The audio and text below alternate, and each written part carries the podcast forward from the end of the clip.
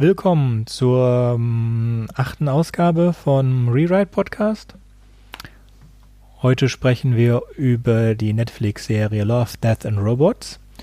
Und zwar haben wir entschieden, dass wir eine Top 3 Sendung machen. Insgesamt gibt es etwa 20 Folgen. Jede Folge ist zwischen 10 und 20 Minuten lang.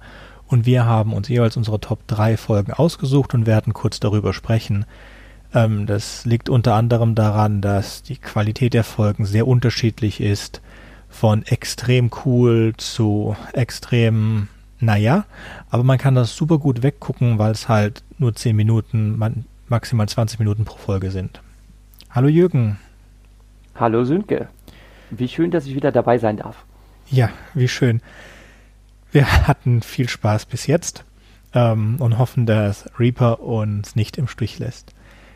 Ähm, Für die Leute, die es nicht wissen, wovon Sönke gerade redet, Reaper gehört zu dem Equipment, welches uns das Podcasten ermöglicht. Und ja, wir haben ein bisschen mit technischen Hürden zu kämpfen gehabt, aber wir sind tapfer. Genau. Und ihr könnt das überspringen, denn es wird Kapitelmarken geben, denn das ist eine der Sachen, die Reaper kann, die GarageBand nicht mehr konnte, die GarageBand früher mal konnte und dann zwischenzeitlich nicht mehr konnte und jetzt funktioniert GarageBand zwar noch, aber wir kriegen die, den Sound nicht mehr rein, weil das Tool, das wir dafür verwendet haben, nicht mehr funktioniert unter Catalina. Das ist nicht wichtig. Wenn euch das nervt, Kapitelmarke zur ersten Folge.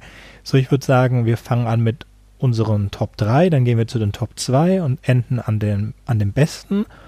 Und Jürgen, was ist deine drittlieblingsfolge von Love, Death and Robots? Meine drittlieblingsfolge, das ist schwierig zu sagen. Also welche mir am von den dreien, die mir am besten gefallen hat, dann am schlechtesten gefallen hat, dann würde ich beginnen mit Three Robots. Mhm. Gut, dann beginnen wir mit Three Robots. Um was geht's in Three Robots? Also, Three Robots ist ein Kurzfilmchen, welcher davon handelt, dass drei Roboter, wie der Titel schon sagt, ähm, auf einer Sightseeing-Tour sind. Und zwar laufen sie durch die verwüstete Erde. Man sieht sofort, der dritte Weltkrieg hat stattgefunden, äh, die Welt liegt in Trümmern und diese drei humanoiden Roboter oder ansatzweise humanoiden Roboter ähm, schauen sich das Ganze mal an und beömmeln sich darüber, was die Menschen doch für ein komisches Volk gewesen sein müssten, wie die damals gelebt haben, wie die Städte so aussahen. Und äh, sie laufen dann halt durch die Trümmer und unterhalten sich dabei. Die Geschichte wurde geschrieben von John Scalzi, einer der Größen am Science-Fiction-Autorenhimmel. Äh, etwas zu den drei Robotern. Äh, sie sind sehr unterschiedlich. Da ist erstmal KVRC. Das ist ein kleiner roter Kinderroboter. Er sieht aus wie so ein 80er Jahre Spielzeugroboter. Dann gibt es den Export 4000. Und ähm, der sieht eigentlich aus wie so ein typischer humanoider Kampfroboter äh, ähnlich wie so die Mesh Warrior, die man aus Anime kennt. Und dann gibt es noch den Triangular Bot. Der sieht eigentlich nichts aus wie ein rollendes Metronom mit einem kleinen Auge vorne dran, das an Hell aus 2001 erinnert. Ja, und die rennen halt durch die Gegend und gucken sich alles Mögliche an. Und äh, die einzigen Überlebenden dort in den verwüsteten Städten scheinen Katzen zu sein.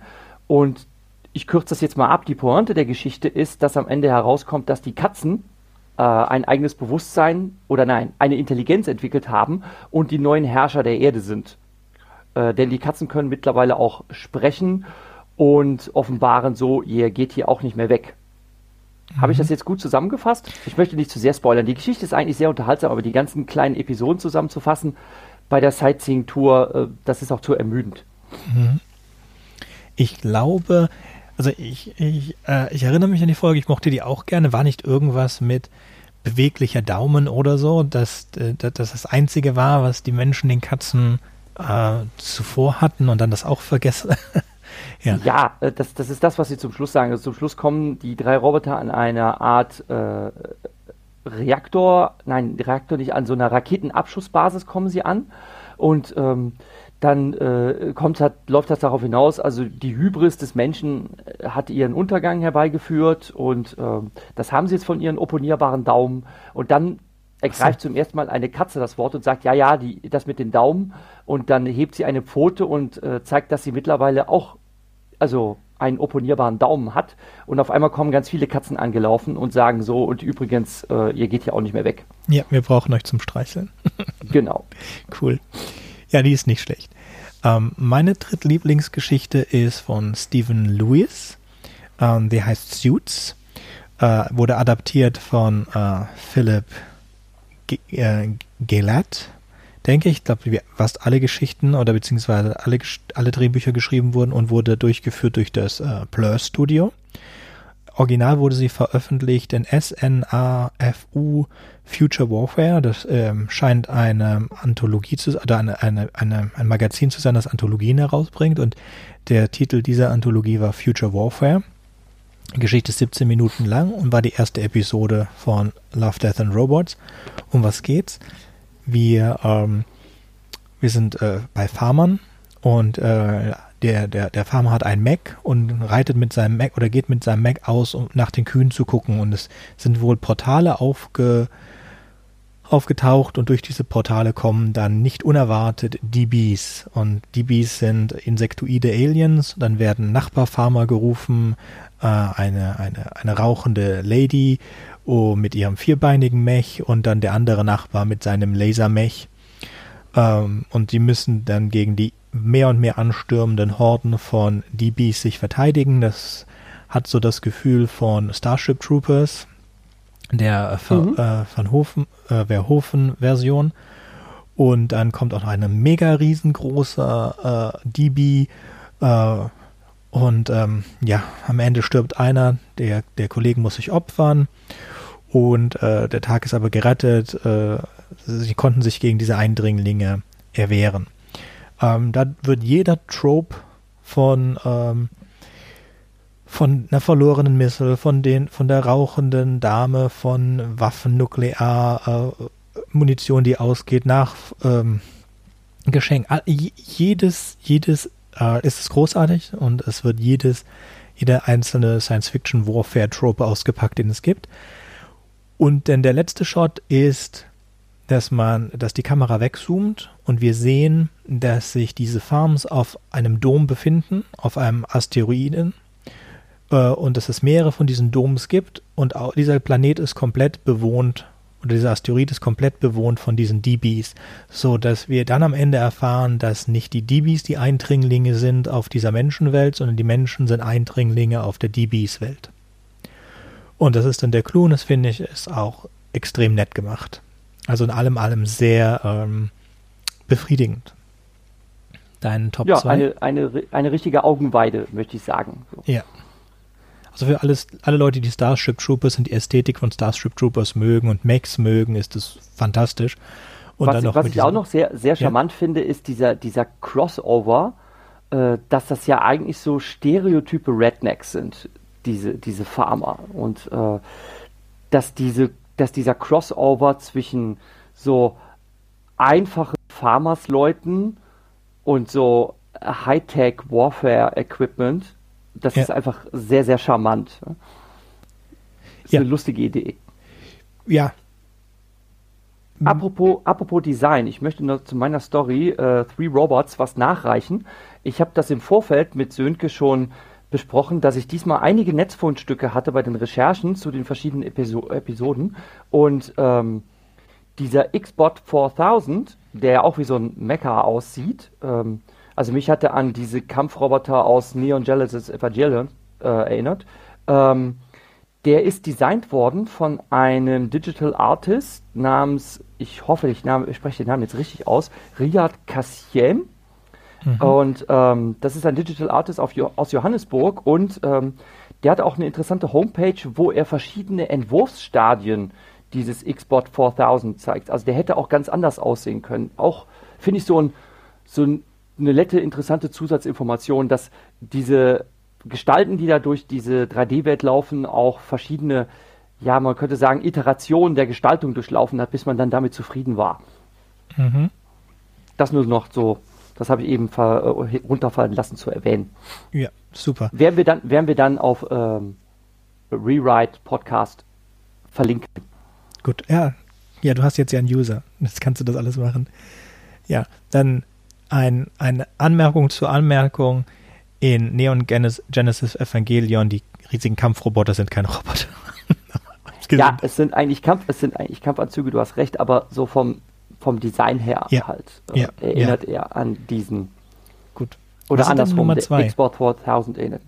Meine Nummer zwei, da habe ich jetzt echt überlegt, was ich zuerst ansprechen soll. Ich finde die eigentlich beide gleich super. Ich entscheide mich jetzt für The Witness. Mhm. Und was wäre die andere Nummer zwei gewesen? Die andere Nummer zwei oder die andere Nummer eins, das kannst du jetzt halten, wie du willst, wo ich dann zum Schluss drüber sprechen werde, ist Good Hunting. Ach so, äh, okay. Also zuerst zu äh, The Witness. Ähm, anders als viele andere Love, Death and Robot Filmchen ist das hier ein alleinstehendes Werk. Es ist nicht die Interpretation einer Kurzgeschichte, sondern Buch und Regie stammen aus der gleichen Feder, nämlich von einem Künstler namens Alberto Mieglo. Das ist ein Spanier, der schon auf der ganzen Welt gearbeitet hat, in London, Paris, Berlin, Tokio, neuerdings in Los Angeles. Er hat eine ganz tolle Homepage äh, nach seinem Namen, albertomieglo.com. Und äh, die ist wirklich sehr, sehr sehenswert. Da stellt er alle möglichen Projekte vor, äh, wo er mitgewirkt hat. Und er war zum Beispiel auch Production Designer für die Serie Tron Uprising. Mhm. Die ist aus dem Jahre 2013 und dafür hat er sogar einen Emmy Award bekommen. Also der hat schon gestalterisch was drauf, muss ich sagen. Und äh, The Witness hat mir insbesondere, also muss ich wirklich sagen, wegen seiner Optik unglaublich gefallen. Ähm, es ist eigentlich nichts weiter als so eine ähm, Verfolgungsjagdgeschichte mit einem lustigen Twist am Ende, den man allerdings sehr bald voraussieht. Die Handlung ist aber eigentlich eher nebensächlich. Es geht halt darum, dass ähm, eine äh, hübsche junge Frau in ihrer äh, Stube sich schminkt und dann hört sie Kampfgeräusche von gegenüber, blickt aus dem Fenster auf die gegenüberliegende Straßenseite und erblickt äh, unfreiwillig, dass wohl dort auf der anderen Straßenseite jemand erschossen wird. Und dann passiert das Surreale, der, der Mörder äh, blickt sie auch an aus dem Fenster und stutzt und blickt zu Boden auf sein Opfer, das am Boden liegt und das Opfer ist eben genau diese Frau. Also die Frau, die er gerade eben erschossen hat, ist gerade Augenzeugin des Mordes geworden und das ist ja schon ziemlich schräg. Die Frau nimmt Reis aus, er läuft ihr hinterher und äh, dann beginnt halt eine Verfolgungsjagd zu Fuß und mit den Autos durch die Straßen Tokios soll das wohl sein. Und ähm, ich denke sie, Hongkong. Hongkong, ja, nah dran. Und ähm, sie äh, kommt dann zu einem zur Arbeit. Sie arbeitet in einem Stripclub und er ja äh, kommt dann da auch hin und wird dann erstmal umworben äh, von anderen Clubbesuchern und äh, sie ist dann der der Top-Act des Abends äh, er erkennt sie dann aber auch, trotz ihrer Maskierung. Äh, und also sie legt da halt so einen Striptease-Tanz auf so einer Couch hin und die Verfolgungsjagd geht dann weiter und schließlich äh, schließt sich der Kreis. Äh, sie verschanzt sich dann in genau der Wohnung, wo zuvor der Mord stattgefunden hat und dann passiert das Ganze mit umgekehrten Vorzeichen. Sie erschießt dann nämlich ihn, sie hat sich nämlich eine Waffe besorgt und dann blickt sie aus dem Fenster und sieht ihn als Augenzeugen und dann kann man sich vorstellen, das Ganze pflanzt sich in einer Endlosschleife fort. Toll gemacht ist der Film wegen seiner nicht nur surrealen Story, sondern auch, weil er optisch einfach sehr, sehr surreal ist. Die, die 3D-animierten Figuren haben etwas Hyperrealistisches. Der ganze Film ist gefiltert, als würde man ihn durch einen Drogenvorhang sehen. Und das ist wirklich sehr, sehr abgefahren. Und auch, ich möchte sagen, so das Erotische kommt da nicht zu kurz, weil die Gestalten auch wirklich sehr, sehr toll anzusehen sind. Mhm, mir gefiel ja. die Musik auch gut. Es hatte, ja. Ähm, ich glaube, für mich hatte die Geschichte am, am ehesten was mit Heavy Metal. Und die ganze Idee zu diesen Kurzgeschichten soll ihnen ja gekommen sein, basierend auf den ersten Heavy Metal Film, der ja auch so eine mhm. Anthologie mhm. ist. Und ähm, da gab es ja auch Love, Death and Robots. Und ähm, ja, da, das hat mich am meisten, die ganze Mischung hat mich am meisten an die originale, äh, an die originale Zeichentricke von, von Heavy Metal erinnert. Ja, stimmt. Was das Zeichentrickhafte betrifft, ich habe ja gesagt, es wirkt hyperrealistisch und dann noch mit so einem ja, komischen Filter überzogen, dass man das Ganze wie durch einen Drogenvorhang sehen würde. Gleichzeitig sind ständig irgendwelche Comic-Kringel reingemalt in das Bild mhm. und manchmal auch solche Knall-Bumm-Geräusche sind dann auch wirklich mit solchen äh, Comic-Geräuschen, so, also Bang steht dann auf einmal so mitten über den Screen geschrieben und so weiter. Also das, das hat tatsächlich so diese Heavy-Metal-Optik von damals. Cool. Ja, dann wäre der Ball jetzt wieder auf deiner Seite, Sönke. So, meine Nummer zwei ist äh, Sonny's Edge von Peter F. Hamilton. Ähm, Peter F. Hamilton schreibt Space Operas. Ich habe eine von ihm gelesen. Mega cool, was der Mann sich ausdenken kann an, an einer Tiefe, an Welten und was er einem am Personal äh, entgegenschmeißt und alles. So, dieses Sonny's Edge kommt aus dem Confederate Universe. Das kenne ich nicht. Aber was ich in Sony's Edge gesehen habe, macht mich schon sehr neugierig darauf. Da sind dann aber wieder zehn Bücher äh, dazu wahrscheinlich, die man sich anhören bzw. durchlesen kann. Ähm, veröffentlicht wurde diese Geschichte in einem Kurzgeschichtenband zu Confederate Universe, der äh, heißt äh, A Second Chance at Eden. Die Geschichte ist 17 Minuten lang und ist die Nummer 4 in äh, der Serie Love, Death and Robots erste Staffel. So in einem dystopischen London kämpft eine junge Frau namens Sonny mit ihren Teammates, ähm, deren Namen sind unwichtig, in Beastie-Fights. Ähm, Beasties sind äh, durch Gedankenübertragung kontrollierte, bioengineerte Gladiatoren, Biester.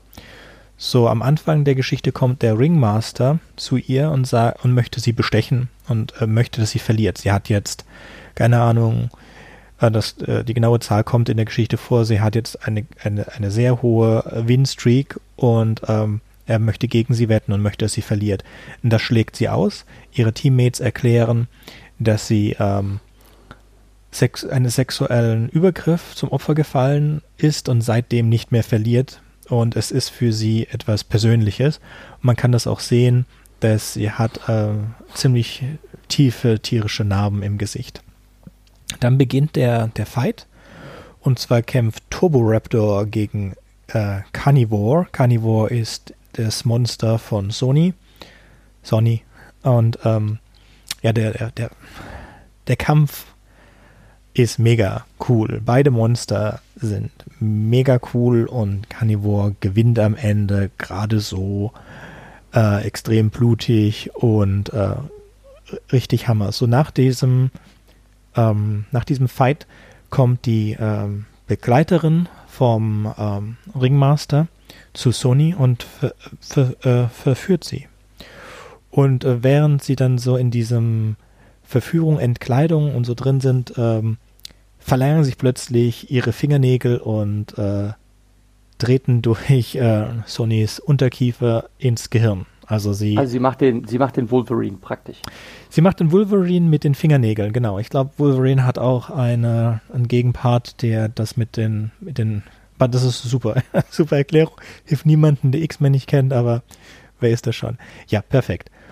So, dann äh, töten sie sie. Dann töten sie Sony, indem sie äh, ihr, ihr, ihren Kopf zertreten. Und als sie ihren Kopf zertreten haben, stellen sie fest, dass da kein Gehirn drin ist.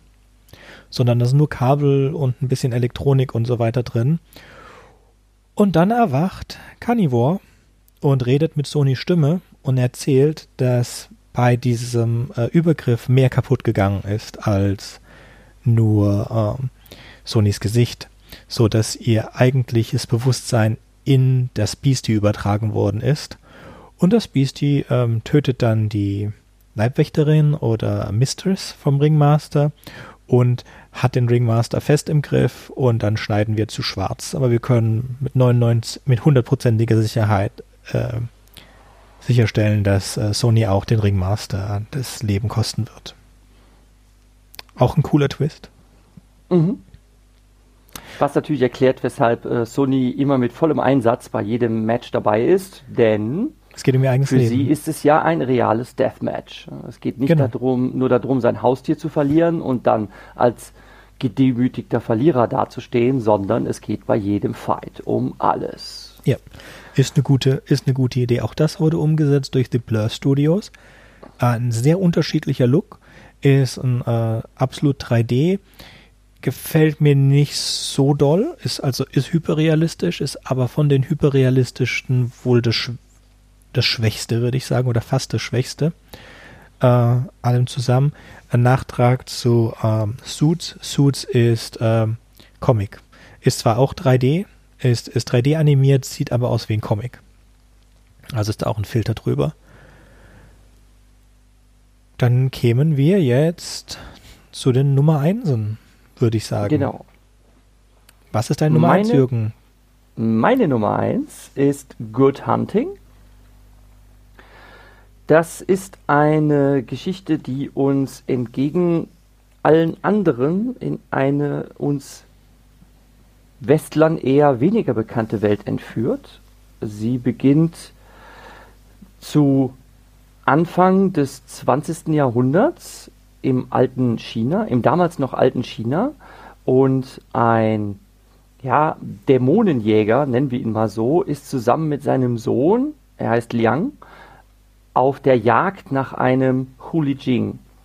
Hulijing sind Fuchsgeister, die ähm, dafür bekannt sein sollen, Männer zu verführen und ins Unglück zu stürzen. Denn diese Fuchsgeister sind Gestaltwandler, sie können Menschengestalt annehmen und ähnlich wie Vampirwesen sollen sie halt ähm, die Männer mit ihren Sehnsüchten, die sie auslösen, in den Wahnsinn treiben und un ins Unglück stürzen. Und äh, deshalb sind die Dämonenjäger auf der Jagd nach ihnen und versuchen sie zur Strecke zu bringen. Genau sowas sehen wir am Anfang.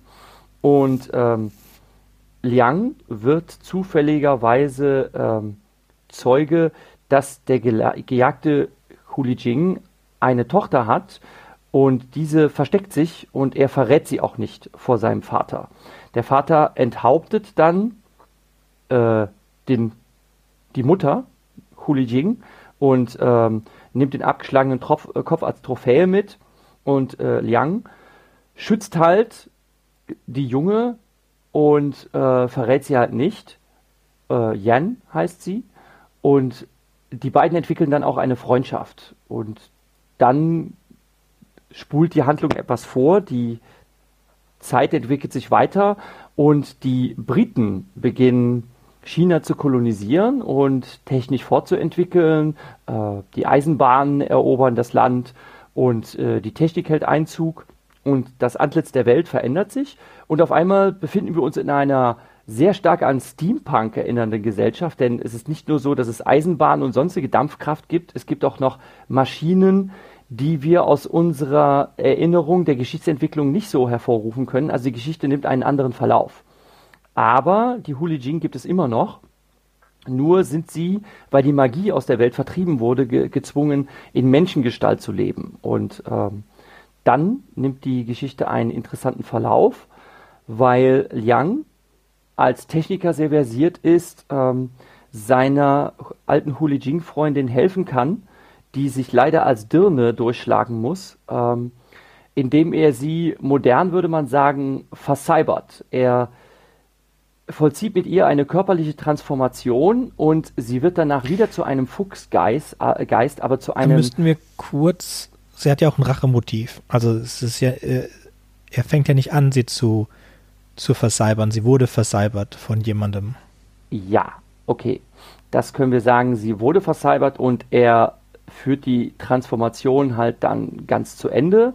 Ich versuche halt die Geschichten so zu erzählen, dass ich nicht so komplett spoiler. Ne? Ähm, ich verrate ja schon das Ende, aber ähm, ich versuche dem Zuschauer, dem potenziellen, noch die Möglichkeit zu lassen, so dazu zu entdecken, wie es dazu kam. Okay. Also sie hat ein Rachemotiv, ähm, denn äh, als Dirne zu leben ist sowieso nicht das, was sie, was sie sich gewünscht hat.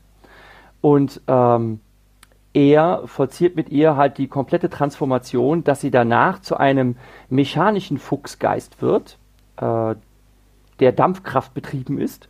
Und dann geht sie halt nachts in Fuchsgestalt wieder auf die Jagd. Und das ist wirklich sehr, sehr toll gemacht. Ähm, die ganze Episode sind, äh, Geschichte sind sehr, sehr schönen Bildern äh, gestaltet. Und ich habe dann mal Recherche angestellt, wer der Ideengeber dieser Geschichte ist. Und zwar ist das ein Autor namens Ken Liu, ähm, der auch eine sehr, sehr tolle Homepage hat. Äh, kenliu.name oder .name ist seine Homepage, gleichzeitig Blog. Und da gibt es einiges zu entdecken. Und ähm, Ken Liu hat sich selbst schon als Autor verdient gemacht, äh, unter anderem mit dieser schönen Kurzgeschichte. Er hat schon etliche Kurzgeschichten geschrieben. Er hat die Trisolaris-Reihe ins Englische übersetzt und auch einen Fanfiction-Roman aus dem Tri Trisolaris-Universum, den ich mir vielleicht auch demnächst mal zu Gemüte führen werde. Und er hat, ich habe ja eben das Wort Steampunk schon fallen gelassen, er hat diese, ähm, diesem Universum der Alternativwelten eine neue Welt hinzugefügt, indem er nämlich Silkpunk begründet hat. Und Silkpunk ist quasi ein Crossover aus Steampunk und chinesischer Mystizismus, also chinesische Magiewelt mit Geistern und Dämonen äh, in Verbindung mit Steampunk. Es ist sowas ähnliches wie Shadowrun in China. Und das finde ich eine ganz tolle Idee. Finde ich ganz, ganz faszinierend. Ich werde mich auf jeden Fall weiter in diese Welt einlesen. Finde ich sehr, sehr faszinierend. Und deshalb ist es auch mein Favorit, meine Nummer 1 mhm. bei diesen Love, Death and Robots Filmen. Okay. Ja, ist auch sehr, mag ich auch sehr gerne. Ich mag vor allem die Teile, die du nicht erzählt hast. Aber okay, kann, ist, das sind ja nur 20 Minuten oder weniger, kann sich ja jeder an. 17 Minuten. 17 Minuten. Meine Lieblingsfolge, und ich weiß, du magst sie nicht so besonders, ist äh, Cinnamon Blue von Alstair Ronald Reynolds. Alistair. Hm? Alistair Reynolds. Alistair Reynolds, ach. Ich. Und Sima, Sima Blue, nicht Cinnamon, nicht, nicht Zimtblau, sondern Sima Blue. Ja, du hast recht. Sima. Meine nicht vorhandene Brille ist mir runtergerutscht. Aber, Aber perfekt, nochmal. Ja, nein, ist, ist egal, ich lasse es auch drin. Sima Blue von Alistair Reynolds. Adaptiert wieder von äh, Philip Galat. Diesmal durch die Passion Animation Studios. Ähm, original veröffentlicht in der Anthologie Sima Blue und andere Geschichten, Sima Blue and Other Stories. Zehn Minuten, äh, Episode Nummer 14. Und es geht darum, um die, äh, es ist zweigeteilt. Einmal erzählt die, die Journalistin Claire ist auf dem Weg zu einem Interview mit dem Universums, Galaxie berühmten äh, Künstler Sima Blue. Und während sie auf dem, mit dem Schnellboot auf dem Weg zu seiner Insel ist, erzählt sie die Geschichte, wie er von einem Porträtmaler sich entwickelt hat zu einem ähm, Maler, der immer größere, immer detailgenauere Werke erschaffen hat und irgendwann ist in diesen Werken ein abstraktes Element hinzugekommen und zwar eine Fläche Sima Blue. Und diese Fläche Sima Blue wurde größer und größer, bis sie am Ende die kompletten äh, Werke, das, das komplette Werk ausfüllt. Und diese Werke hatten auch selber gigantische, gigantische äh, Formen, äh, gigantische Größen bis dann zu denen von Asteroiden und äh, Nebeln. So, sie trifft ihn dann und äh, es stellt sich heraus, dass er kein, gar kein Mensch ist, sondern dass er ein äh, Cyber, Cyber, ein Cyborg ist, mit anderen Worten. Und auch das ist nicht ganz korrekt, sondern er ist ein ein Android, der sich, und das ist der Gag, ursprünglich aus einem äh, Reinigungsroboter entwickelt hat, der einen Pool reinigen sollte. Und als erste Weiterentwicklung von diesem Reinigungsroboter ähm, bekam er einen Fotosensor, der ihm erlaubt hat, die Farbe des Pools zu erkennen. Und die Farbe des Pools war Sima Blue. Und von da an wurde er von Generationen von Entwicklern weiter äh, entwickelt, bis er dann äh, Bewusstsein entwickelt hat, zu einer eigenen Person wurde und auch diese Person sich weiterentwickeln hat lassen, so dass sie in der Lage war, das ganze Universum zu bereißen. Und am Ende ähm, entscheidet sich dieser Künstler, dieses künstliche Wesen, sich in einer Performance zu entleiben und wieder zurückzuentwickeln zu dem ursprünglichen Roboter mit dem Ausspruch, äh, das ist jetzt zu Hause und ähm, als kleiner Putzroboter diesen Pool bis in alle Ewigkeiten zu putzen. So, ich habe auch die Kurzgeschichte, in, ich habe die Anthologie und habe die Kurzgeschichte kurz vor der Aufnahme überflogen.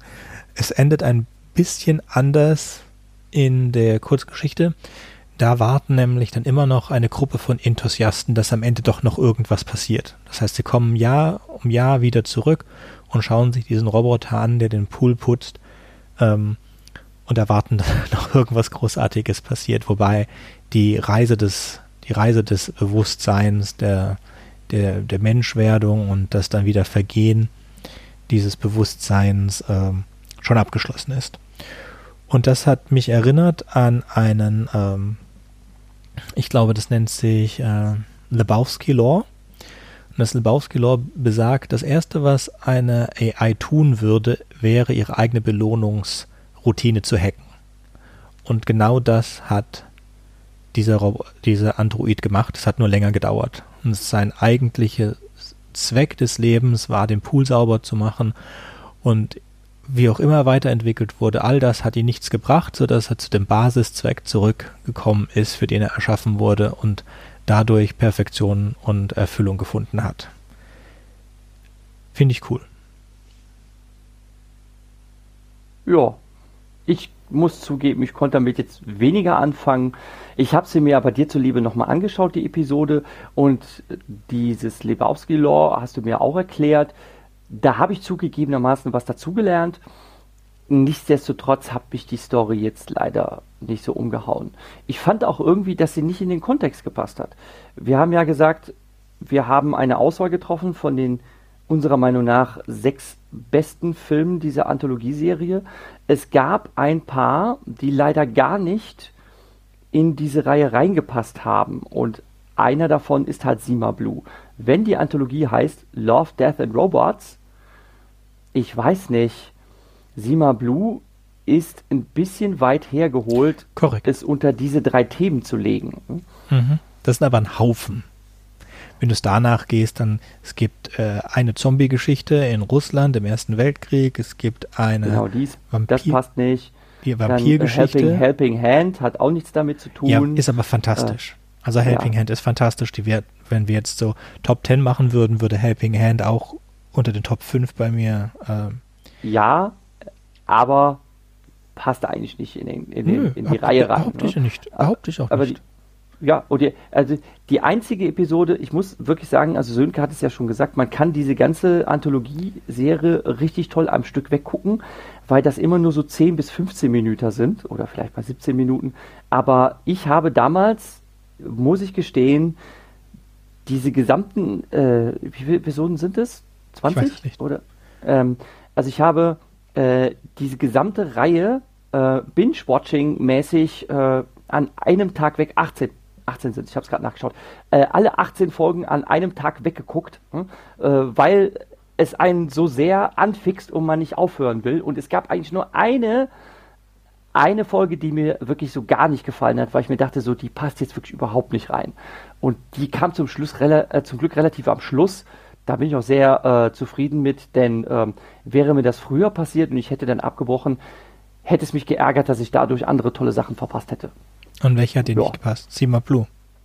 Nein, nein, nicht Sima Blue. Sima Blue fand ich eher lahm, aber es war die mit dem, die mit dem Eisschrank. Ja. Mit, diese, mit dieser Zeitraffer-Menschheitsgeschichte, das fand ich total blöd. Ja, das kannst, kannte ich halt schon von Simpson kanntest du halt schon öfter, aber an, an sich ist das eine okay, okay Idee, ist halt nicht neu. Ja gut, aber also wenn es darum geht, in Science Fiction irgendwelche neuen Geschichten zu erzählen, das ist ja eh ganz schwer. Ja. Also, da kann man jetzt, da kann man jetzt bei allen sechs Folgen, die wir jetzt besprochen haben, kann man sich auch fragen, ob es sowas jetzt nicht schon irgendwie woanders gab. Da kommen wir jetzt ne? aber wieder. Wenn, wir jetzt, wenn jetzt einer von uns beiden Deutschlehrer wäre, dann könnte der ja schon sagen, dass es immer Kopien sind. Es ist ja auch die Geschichte von Faust von Goethe basiert auf einem anderen Faust von davor und der basiert auf einem Faust von davor und so weiter. Und das war denen damals auch alles klar. Es sind wir heute, die diese diesen Kult der Originalität haben, von denen es natürlich nicht gibt. Das basiert alles auf Geschichten, die vorher da waren. Das sind alles Tropes und so weiter. Und du machst, du hast einen anderen Charakter, deine Geschichte passt besser in die Zeit, was auch immer. Aber du stehst immer auf den Schultern von Giganten als Schriftsteller. Ja, irgendwie ist das ernüchternd und gleichzeitig auch frustrierend. Aber naja, Wir Und werden schön. über das kreative Schreiben ja in einer anderen Podcast-Folge. Ja, etwas- eigentlich sollten wir immer über kreatives Schreiben reden, aber das ähm, kommen wir nicht dazu. Ähm, also äh, definitiv ist ein, ein, sollte man geguckt haben, es wird auf jeden Fall eine Geschichte euch da drin gefallen. Es gibt noch eine Geschichte, die äh, Beyond the Aquila Rift ist, ähm, wenn wir jetzt sowieso noch ein bisschen reden, Beyond the Aquila Rift wäre bei mir auch fast in den Top 3. Da möchte ich halt erwähnen, dass die Geschichte, so wie sie in Love, Death and Robots ist, hat ein Ende, das man nicht so ganz versteht, weil man nicht, ähm, man weiß nicht, ist es jetzt ein Traum Oh, es ist so eine Inception, ein Inception-Ende. Wobei es bei auch da eine, eine Antwort gibt. Und äh, da würde ich dann vorschlagen, also wenn, wenn man das geguckt hat und einen das wirklich verwirrt, es gibt eine eindeutige Antwort dazu und die kann man durch die Kurzgeschichte, auf der die Geschichte beruht, bekommen. Da wird genau erklärt, was das Ende bedeutet. Und die kann man auf YouTube als Hörbuch hören oder man kann sie sich auch bei Amazon oder irgendwo anders als E-Book kaufen. So, letzte Worte? Letzte Worte. Naja, Love, Death and Robots ist sehr sehenswert und es ist ja schon versprochen, diese Anthologie fortzusetzen. Ich bin gespannt, was es da noch weitere schöne Filmchen geben wird. Ich könnte mir das noch lange, lange, lange weitergeben. Oh ja. Solche Hast du Wünsche? leichte Unterhaltung. Wünsche. Ja. Hm. Ich muss gestehen, mir fällt jetzt so spontan jetzt nicht ein, dass ich eine Kurzgeschichte zu nennen wüsste, die ich mal gerne filmisch adaptiert hätte.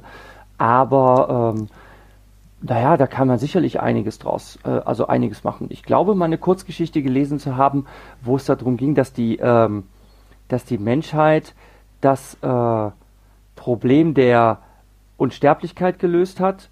Äh, also man kann Leute beliebig äh, wiederbeleben und da äh, beschwert sich ein Soldat, dass er jetzt zum x-ten Mal wiederbelebt wurde, um wieder in die Schlacht geschickt zu werden. Und langsam ist er ist er's leid und äh, möchte nicht schon wieder reaktiviert werden. Ich glaube, aus sowas könnte man auch äh, einen schönen Film für Love, Death Ja, and Robots ja. machen. Ich habe gerade gelesen, äh, Harlan Ellison, ich muss schreien und habe keinen Mund. Und das würde sowas von passen. Da kommt alles vor. Es ist ziemlich eklig, da gibt es auch einen Roboter und da gibt es auch ziemlich ein bisschen Sex. Mhm. Das wäre mein Wunsch. Ich glaube aber nicht, dass das. Aber wobei, das könnte sein, er ist sehr berühmt in den USA. Gut, dann lassen wir das für heute. Ähm, wiss, wissen wir schon, was die nächste Folge ist? Ich weiß nicht, du hast den Plan. Ja, äh, genau. Ich, nicht. ich habe nur gedacht, wir sollten das nächste Mal immer sagen, was die nächste Folge kommt. Das machen wir. Ab der nächsten Folge sagen wir euch dann, was in der nächsten Folge kommt. Diesmal wissen wir es nicht. Wir haben den Plan Aber vergessen. wir haben es selbstverständlich auf unserer gut gepflegten Homepage stehen, zusammen mit den vielen Links und Querverweisen, äh, die sich für diese Love, Death and Robots Podcast-Episode einfach anbieten. Wir haben ein paar Referenzen gegeben, aber alles zum Anklicken und Nachlesen und Schmökern und Stöbern werdet ihr dann auf Rewrite Podcast sehen. Gut. Das war Episode 9, wenn ich mich nicht verzählt habe. Beziehungsweise ich habe mich verzählt, das ist Episode 8 gewesen. Haha. okay. Dankeschön fürs Zuhören und bis zum nächsten Mal. Ciao, ciao. Ciao.